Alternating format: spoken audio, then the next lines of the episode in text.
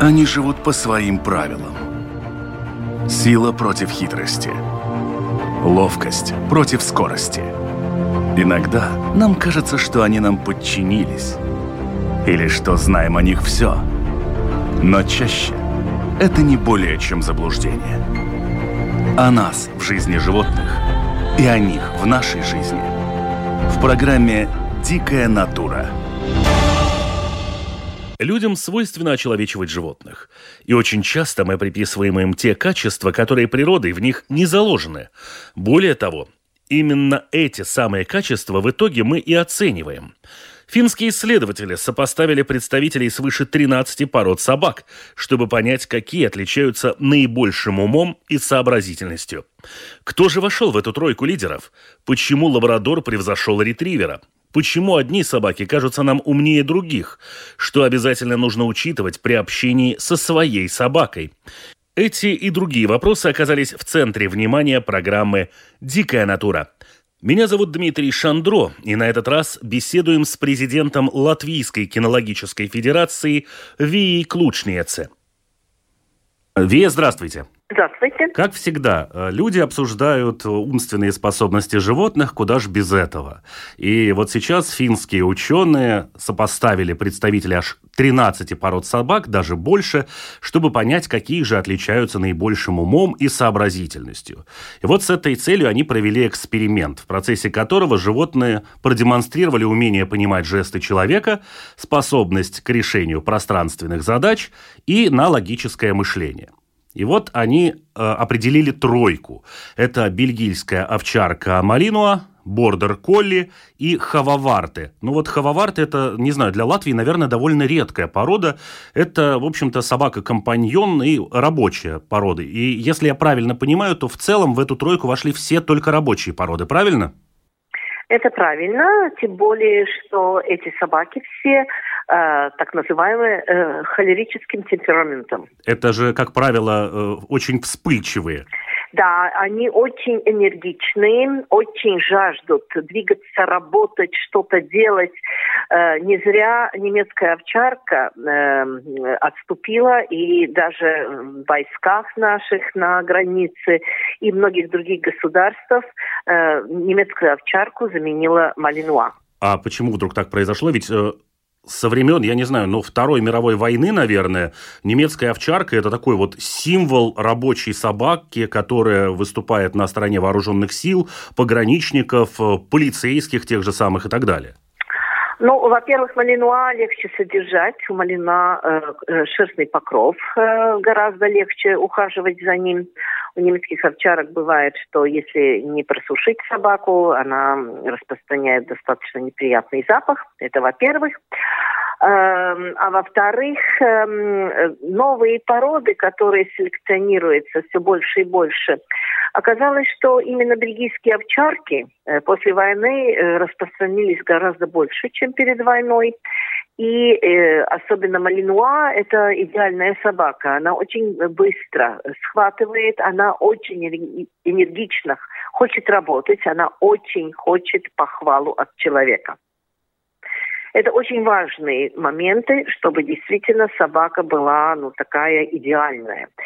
Про бордер колли. Вообще э, надо сказать, что это фантастическая пастушья собака.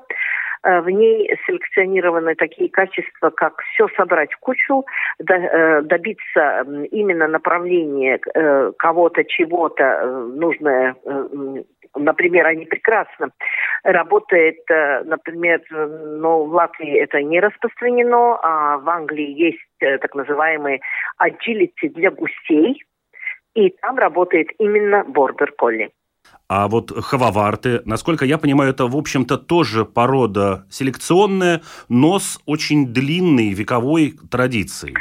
Ну, хававарты, конечно, заняли третье место, и тут можно сказать, что там и другие породы могли бы быть.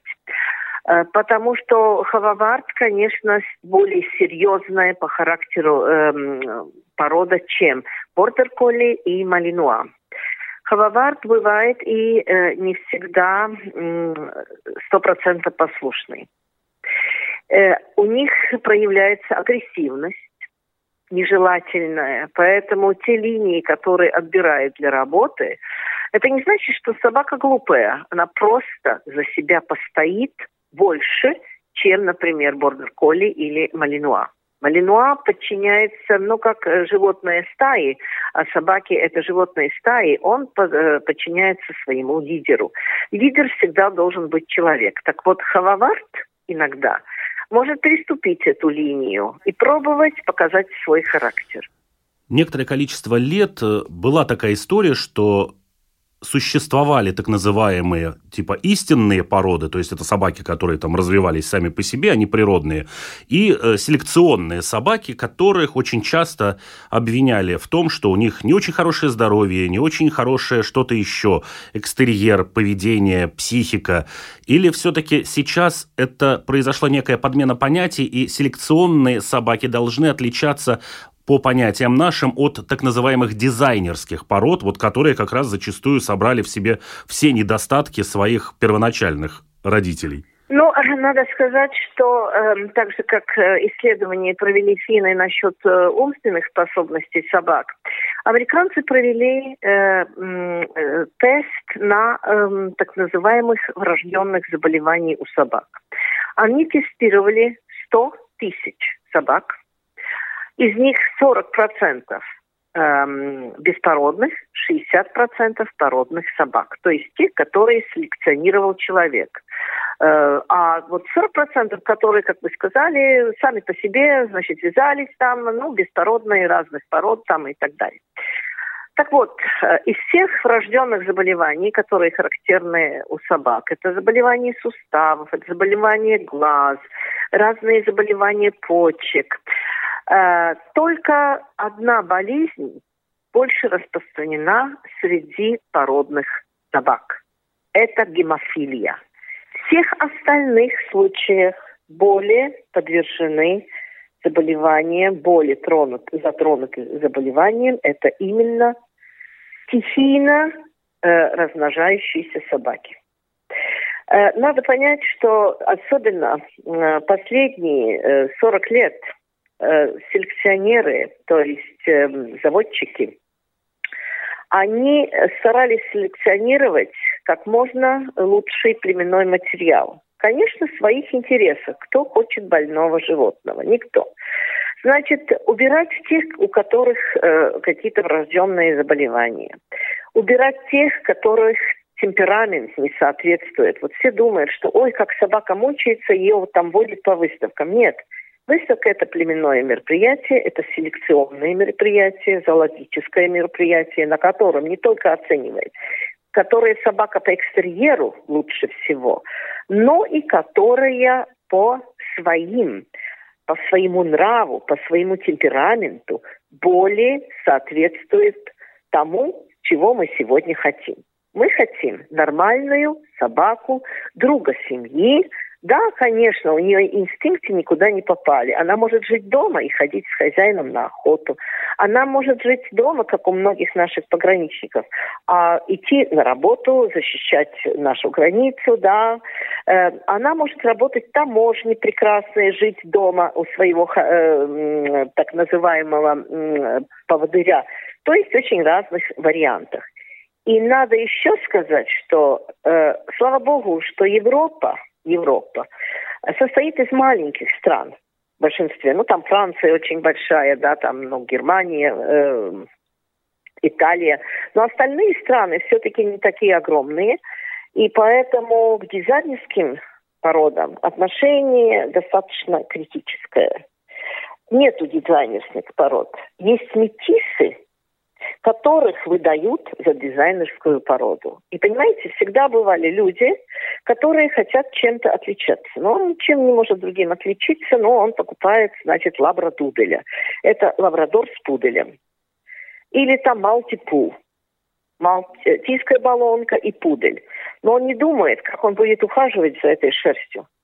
Он не думает, какие качества будет нести эта собака. Но уже мы не будем говорить о том, что в Америке существует конкурс на самую уродливую собаку. Когда вяжется китайская голая с мопсом, Одна брофоцефальная порода, вторая голая порода, и надо сказать, что это вообще-то мутация генов, и когда ставится мутация на мутацию, то действительно там может быть разные уродства, которые, да, действительно существуют. Хорошо, но давайте вернемся к нашему исследованию и от здоровья к умственным способностям. Да.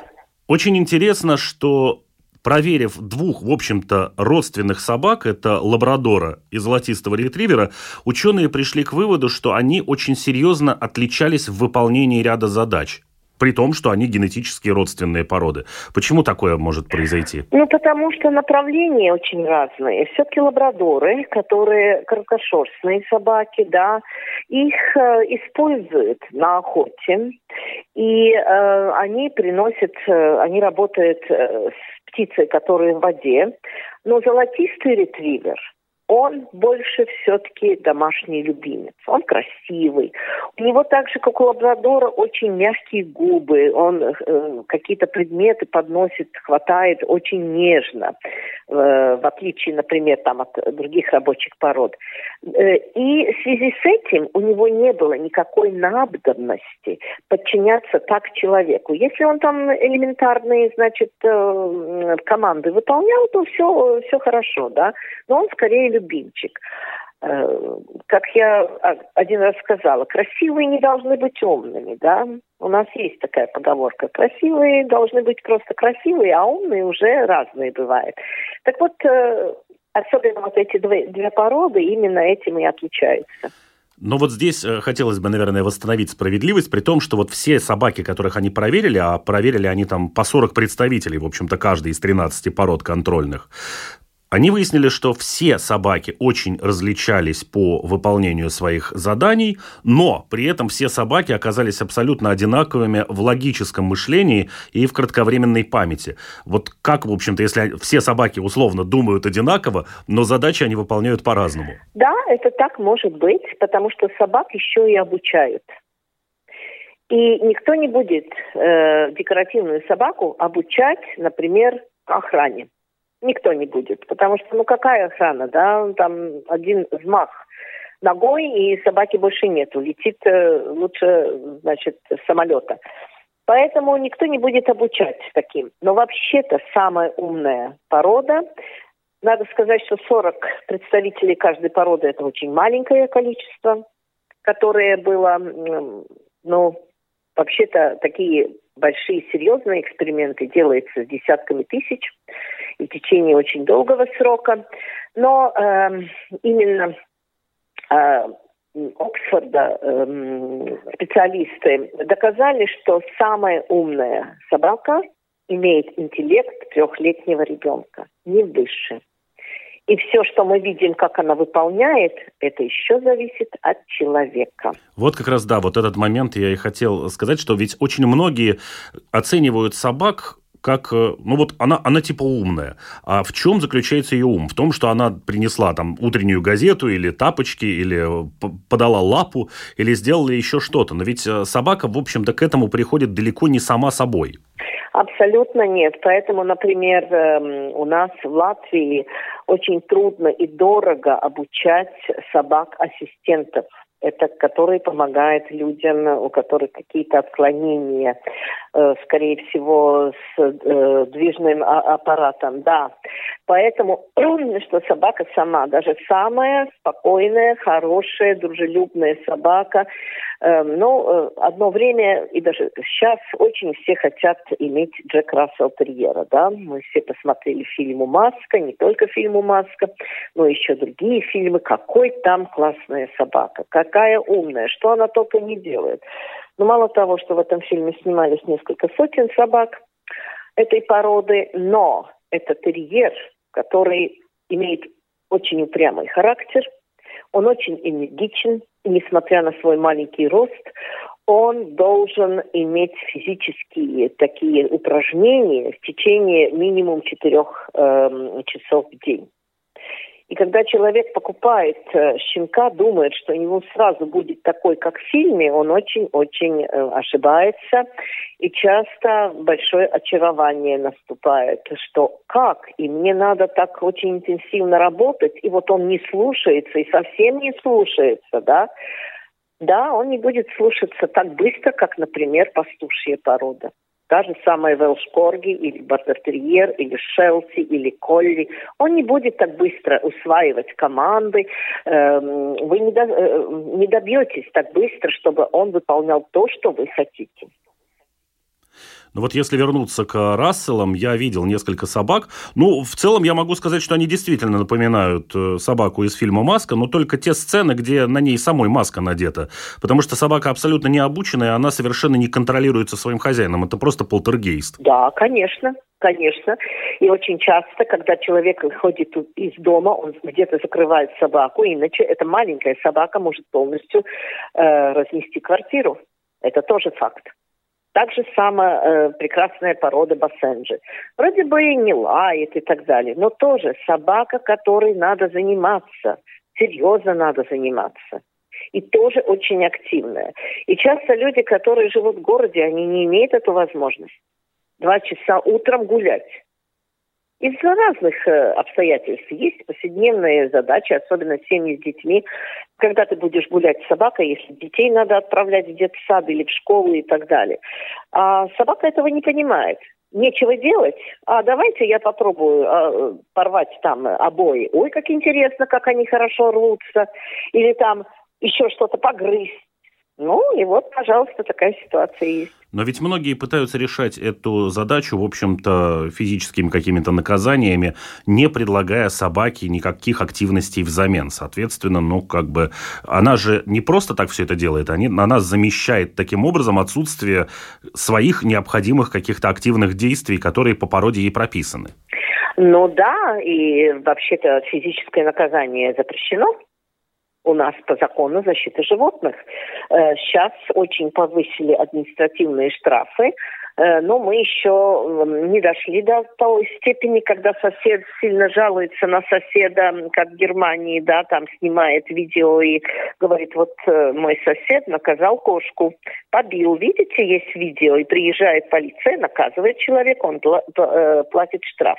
У нас еще до этого не дошло, но факт такой, да. Вообще, если вы берете животное, ни одно животное не приходит, не открывает рот и не говорит, здравствуйте, вот я здесь сейчас буду жить. Нет, это наш выбор. Мы берем животное, даже если это животное приблудилось, это наш выбор. Мы согласны с ним жить следующих там 10, 12 или сколько собака будет жить. Поэтому это мы ответственны, чтобы собакой заниматься, и таким образом обеспечивать именно ее физиологические, экологические надобности. Если мы вернемся к списку умных пород, и вот в самом начале программы мы уже затронули, вы упомянули немецкую овчарку, которая из списка, в общем-то, самых умных пород, и особенно рабочих пород, была исключена, ее заменила бельгийская овчарка. А, опять же, я очень много времени, много лет подряд слышал, что топ умнейших собак возглавляют, ну, в общем-то, пудели. Здесь они тоже в этот список не попали. Ну, видите ли, пудели вообще-то эм, достаточно умная порода, но надо сказать, что это бывшая охотничья порода. Это не декоративная порода, как мы сегодня э, воспринимаем. И пудель достаточно однобокий по своему уму. Он очень любит играть. Он с удовольствием будет подносить мячики. Он будет много чего другое делать. Но он с неудовольствием будет выполнять команды. Сидеть и лежать. Особенно лежать. Это из-за шерсти пуделя. Он не любит его, выстригает, выстригает живот, чтобы он не пачкался. Ну, а попробуйте вот в таких погодных условиях, как сегодня, да, дать команду собаке лежать, она не хочет лежать, потому что там голый живот, который, э, ну... И э, из-за этого, э, поскольку пудель однобокий, таком плане, да, ну, Бордер или там, или Малинуа, они выполняют безотказно любую команду, то Пудель еще подумает, лежать или не лежать. Поэтому они выпили из этого рейтинга. И еще важно, какого размера пуделей тестировал Ельфины. Потому что пудели бывают очень разного размера. Большие, огромные. И бывают так называемые той пуделя, маленькие, да, которые э, чисто декоративная собачка, и которые ну, никак не селекционировались э, разные там ну, такие качества, которые человек э, жаждет увидеть послушности своей собаки. А размер имеет значение? Вот э, здесь же все породы, которые вошли в этот топ-3, например, это достаточно крупные породы. Даже те же лабрадоры и ретриверы, они, в общем-то, собаки сильно выше среднего. Не скажу, что прям самые крупные представители, но, тем не менее, это не средние, это уже ближе к среднекрупным породам. А что с мелкими породами? Они глупее однозначно крупных собак или все-таки это не так? Ну, это чисто зависит от э, конкретной собаки. Так как э, в декоративных породах, которые чистые домашние любимцы, никогда не требовалось селекционировать какие-то, э, ну, особенные там.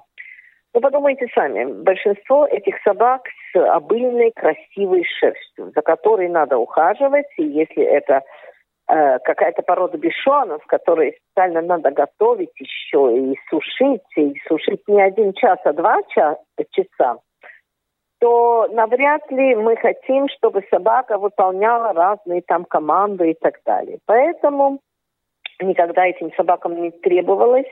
Бывает, э, знаете, вот у меня э, такая порода, как папиньоны, э, и надо сказать, что каждая собака по своему нраву абсолютно разная.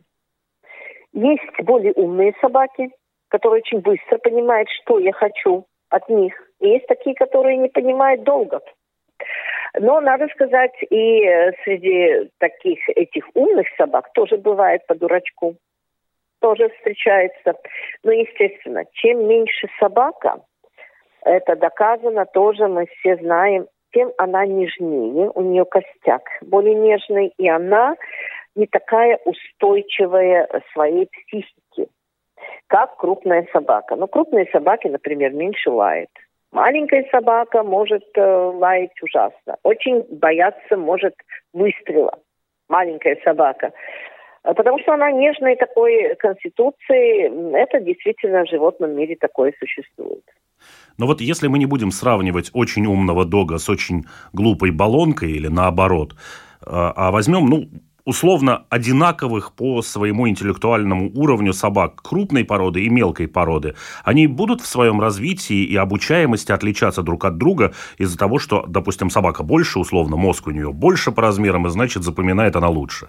Нет, не будет. Это все зависит от хозяина. Но у декоративной породы, возможно, надо будет больше усилий. В ряде программ с различными специалистами мы затрагивали тему интеллектуальных способностей животных, и очень многие говорят о том, что само по себе определение человеком умного или глупого животного, оно очень неверное, потому что очень потребительское. То есть мы очеловечиваем своих животных, чему тоже очень многие специалисты и зоологи призывают этого не делать, потому что животное – это не человек, оно мыслит совершенно другими критериями. И может ли вот это как раз быть одним из основных заблуждений, что эта собака глупая, потому что я не вижу для себя возможности поступать так, как она. И для того, чтобы решить, действительно ли она глупая, нужно просто встать на ее место и решить те задачи, которые должна решать она. Это очень верно. Это очень верно, правдоподобно, потому что так и есть. Эм, очень многие люди, и даже, эм, ну, надо сказать, многие чиновники – смотрят на собак с двух э, точек зрения. Одни думают, что это такие же, как э, сельскохозяйственные животные, то есть потребительское отношение к ним. И вторые очеловечивают твою собаку и думают, что если я люблю сладости, то моя собака тоже обязательно любит сладости. Если я хочу э, там гулять только, ну, например, э, когда хорошая погода, то собака тоже. И э, иногда даже это э, приводит к трагическим таким моментам, потому что собака – это хищник. Это животное стаи. И с этим всегда надо считаться. Даже самая маленькая собака остается собакой, и часто страдают дети в семьях, когда родители думают, что, ой, ну маленькая декоративная собака, что она может сделать, а и там можно, ну, можно ее таскать там ребенку и так далее. А собака будет защищаться, будет защищаться зубами. Потом, конечно, это приводит к печальным последствиям, и вот какие непослушные собаки. Тем более, надо сказать, что терьер э, гораздо быстрее укусит, чем тот же самый пудель. А Шелти вообще очень может не укусить, и также Колли, потому что он э, относится к детям как эм, э, детенышам, э, там, ягнят или э, что-то такое, да, и собирает в кучу, и практически их использует также в канистерапии. Э, они очень много может вытерпеть, что не может терпеть терьер. Ну, то есть, все-таки мы возвращаемся к тому, что это не вопрос глупости или, или агрессивности породы, это вопрос невоспитанности собаки и того, что хозяин ей не занимается. Но если мы не берем в расчет, что это может быть какая-нибудь бракованная помесь дога с носорогом, которую человек купил за маленькие деньги у какого-нибудь очень сомнительного заводчика. Вы знаете, у нас был случай, когда повязался Ротвейлер с Чау. До года все четыре щенка были усыплены потому что такую смесь держать не было возможности. Они без предупреждения кусали все. Потому что Ротвейлер – это рабочая собака, это собака с очень сильным э, нравом. А Чау-Чау – это собака, которая, как кошка, живет сама по себе, однолюб в семье, а остальных она подчиняет зубами. И вот эта смесь была настолько гремучая, что пришлось всем владельцам. Да, со слезами, с переживаниями. Но надо было расстаться с собаками, потому что когда они повзрослели, их держать практически дома было невозможно. А собака в клетке будет мучиться. Ну что же это за жизнь?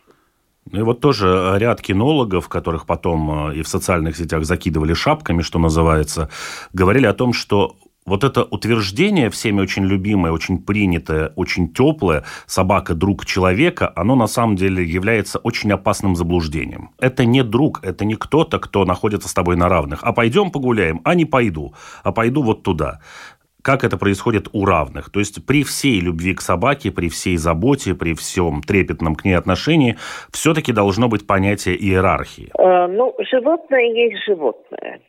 Собака, конечно, более, эм, ну как сказать, покладистая будет с человеком, чем, например, кошка.